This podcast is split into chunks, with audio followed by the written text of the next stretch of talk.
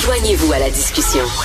Appelez ou textez le 187 Cube Radio 1877 827 2346. Alors, ça sent le temps des fêtes. Hein, et qu'est-ce qui arrive? Ben, tout le monde est en mode rétrospective. Hein, on se tourne de bord, puis on regarde l'année qui se termine, puis bon, les grandes personnalités, les grands événements, etc. Euh, moi, j'ai envie de regarder par en avant. Tiens, qu'est-ce qui nous attend euh, en 2022? Et je veux vous parler du livre de Alain McKenna, que vous connaissez bien, qui est l'excellent journaliste économique et technologique au Devoir, qui vient de publier. Ben, c'est déjà disponible depuis euh, bon depuis octobre, mais c'est un super livre. Chose à savoir absolument en 2022 où Alain fait un peu, euh, mon Dieu, euh, il, nous présente les, les révolutions technologiques qui devraient changer notre vie au cours des prochains mois. Il est avec moi. Bonjour Alain McKenna. Salut, Jean. Salut. Et à chaque page, ton livre, à chaque page, je dis, ah, voyons donc, ah, ben ça se peut pas. voyons donc, des, des, des, des gadgets, des, des, révolutions technologiques absolument hallucinantes. Mais là, est-ce que, est-ce que ça va vraiment se passer? Parce qu'on se souvient euh, qu'on avait, on nous avait promis hein, les, les, les, autos volantes euh, dans les années 60. On disait, dans 10 ans, tout le monde va se promener avec des autos qui volent. Puis bon, on les attend encore, les maudites autos qui volent. Donc, euh, Écoute, ironiquement, ça se pourrait qu'elles arrivent cette année. il, y a des, fabricants qui travaillent là-dessus en ce moment même, mais c'est pas. Je pense pas que c'est dans mon livre. Pas de cette année. J'en ai fait un l'année dernière où j'en parle un peu, mais c'était. En tout cas, bref, c'est des projets plus longue haleine sur les autos volantes. Mais c'est pour vrai, là, c'est des gens qui travaillent là-dessus. Euh, en 2022, ça, ben, évidemment, avec l'année qu'on a, vécue, l'année passée aussi, 2020, euh, il y a beaucoup de. On peut imaginer que 2022, regardez, regardez de proche dans le futur, il y a beaucoup d'incertitudes. Qu'est-ce qui s'en vient? Euh, dans le bouquin que j'ai écrit, là, je suis allé chercher des informations, des recherches, pas des trucs nécessairement révolutionnaires, mais des trucs quand même intrigants qui s'amènent l'année prochaine, puis qui se présentaient d'une certaine façon comme une solution à un problème qu'on avait peut-être qu'on connaît ou qu'on connaît. Ben oui, puis c'est des phénomènes de société aussi où tu dis par exemple que le LSD va redevenir à la mode en 2022. Ben voilà. Puis euh, en fait, ça a déjà commencé parce qu'il y a une compagnie qui pousse euh, le LSD, puis l'autre truc, c'est un dérivé de l'ecstasy. Euh, ils pensent qu'il y a des propriétés médicinales derrière ça, donc ils sont en train de développer, développer des médicaments à, partir de ces drogues-là. Euh, et il y a une compagnie qui est justement cotée en bourse depuis quelques mois, là, puis qui, qui promet des, des, des, médicaments dès l'année prochaine avec ça. Et comme un phénomène de société aussi, ça on le sent venir, la semaine de quatre jours qui va être de plus en plus populaire, c'est le rêve de tout le monde, sur un week-end de trois jours et travailler quatre jours. Et là tu dis que ça se concrétise. Ben, on le voit de plus en plus. Euh, on en a parlé beaucoup ici au, au, courant de la dernière année là, au Québec. Euh, ça continue d'être dans les discussions. Euh, il y a des pays, il y a des endroits dans le monde, évidemment, où ça a été essayé. Il y a des compagnies qui l'ont essayé. Ce qu'ils se sont rendus compte, c'est, avec que ce soit implanté pour faire des tests, et ce qu'on s'est rendu compte, c'est que de façon générale, il y avait pas, ça, ne nuisait pas à la productivité, donc les gens n'étaient pas nécessairement moins travaillants, quoi que ce soit, en, euh, en réduisant leur semaine de travail d'une journée. au contraire, les gens arrivaient plus reposés, plus efficaces et se concentraient quand ils étaient au bureau là, à faire des tâches de bureau. Et probablement qu'en ayant trois jours la fin de semaine, ils ont plus de temps. On a plus de temps, n'est-ce pas, pour faire les tâches qui fait que la fin de semaine passe vite. Donc, on a plus de temps de loisirs aussi. Donc, ça profite à tout le monde. Euh, tu parles de codes QR qui sont projetés dans le ciel. C'est quoi cette affaire-là? Oui. Ben ça, c'est euh, il y a un sous-phénomène à ça. Ben, ça, c'était un truc, un coup de publicité qui a été fait euh, par je sais qu'il y a un fabricant d'automobile qui l'a fait dans, dans, dans, le ciel de Shanghai. Là, pour voir si ça marchait, mais ça utilise des petits drones avec des lumières, évidemment, qui sont lumineux, okay. qui, euh, qui s'en vont dans le ciel et qui sont... On a vu un peu une démonstration de ça là, euh, dans une cérémonie d'ouverture de Jeux olympiques il y a quelques années aussi. Vous savez, les drones, maintenant, c'est des petits appareils volants qu'on peut contrôler à distance, mais en, en groupe, euh, et qui peuvent évidemment répondre à des commandes extrêmement précises. Donc, il suffit de les envoyer dans les airs pour former le, le dessin qu'on veut, en fait. Euh, et dans ce cas-ci, c'est il y a une compagnie qui a développé une technologie où ces drones-là, il y en a plusieurs centaines, là, sont envoyés dans les airs et forment un code QR. Donc, ce fameux code qu'on ben, on les connaît tous maintenant, les codes QR. euh, J'ai moins besoin de les expliquer qu'avant, mais c'est les fameux codes 2D qu'on prend en photo puis qui nous renvoie une page web. Et là, on pourrait, on pourrait prendre le téléphone cellulaire, le, pointer dans, dans, le ciel, puis là, pouf, il y a une image qui apparaît ou quelque chose. Écoute, pour la, la publicité, là, on n'est pas sorti du bois. Il va y avoir de la pub partout avec des codes QR qui vont se promener. Euh, tu parles de, de euh, tu dis qu'il y a 750 millions de maringouins génétiquement modifiés qui vont prendre leur envol avant la fin de l'été 2022. C'est quoi ça, des maringouins génétiquement modifiés? Ben, c'est des maringouins, c'est une souche de maringouins qui va essayer de, en fait, de, de, de, limiter la reproduction de certains autres, parce qu'il y a différentes espèces de maringouins. Ce que j'ai appris en, en me formant sur ce sujet-là, il y a plus qu'une sorte, mais plus une espèce de maringouin. Euh, et il y en a qui transportent certaines maladies, pour, comme la dengue, entre autres dans le sud des États-Unis, pour Mexique, euh, et en Amérique du Sud.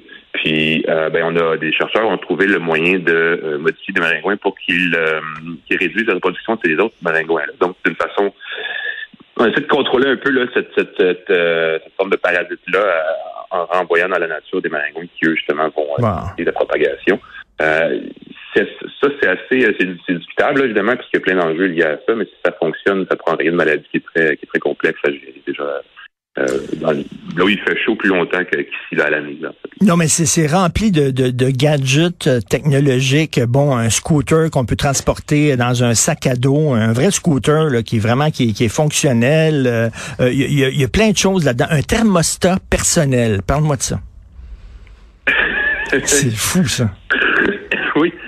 Il y a des euh, il y a beaucoup de, petits gadgets. Hein. La santé connectée, là, c'est un truc qui est très hot depuis quelques années. Puis euh, on peut euh, évidemment on peut on peut de plus en plus trouver des capteurs. Il y en a même sur des montres connectées qu'on peut acheter au magasin en ce moment qui détectent la, température de la peau, des choses comme ça.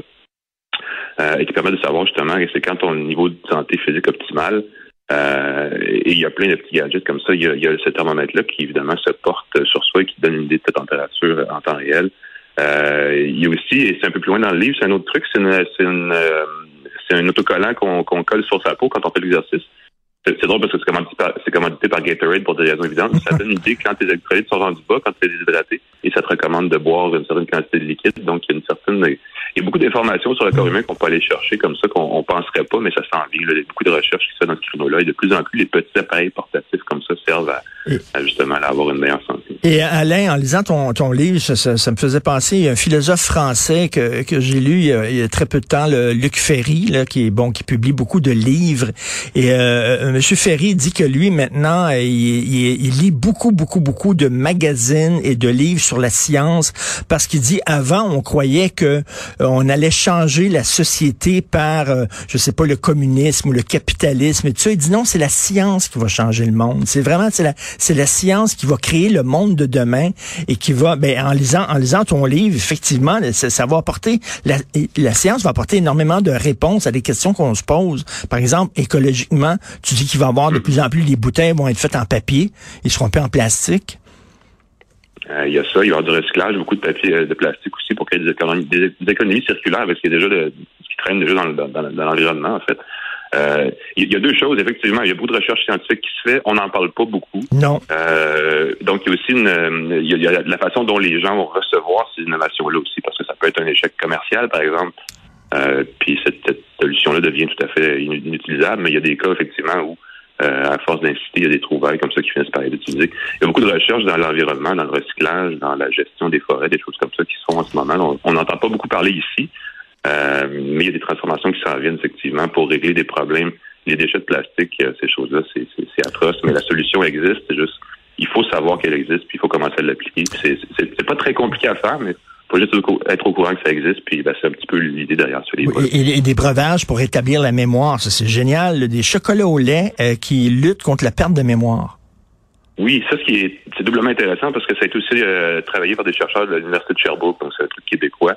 Euh, qui ont été aidés par euh, le géant suisse Nestlé là, pour développer ça. Ils ont découvert une, des, euh, certains éléments, certaines protéines qui permettent de, de pris d'une façon régulière, là, sur une base quotidienne, permettent au cerveau de se régénérer, en tout cas de régénérer certaines, certains tissus qui prolongent euh, ou qui a, de combattre en fait contre certaines maladies qui sont associées à l'âge, comme l'Alzheimer, entre autres choses. Non, mais c'est un euh, livre extrêmement optimiste. Euh, moi, des fois, j'ai tendance à, à, déprimer. Surtout euh, cette année, on a vu qu'il y avait tellement de gens qui ne croyaient pas à la science, qui n'écoutaient pas les scientifiques, tout ça.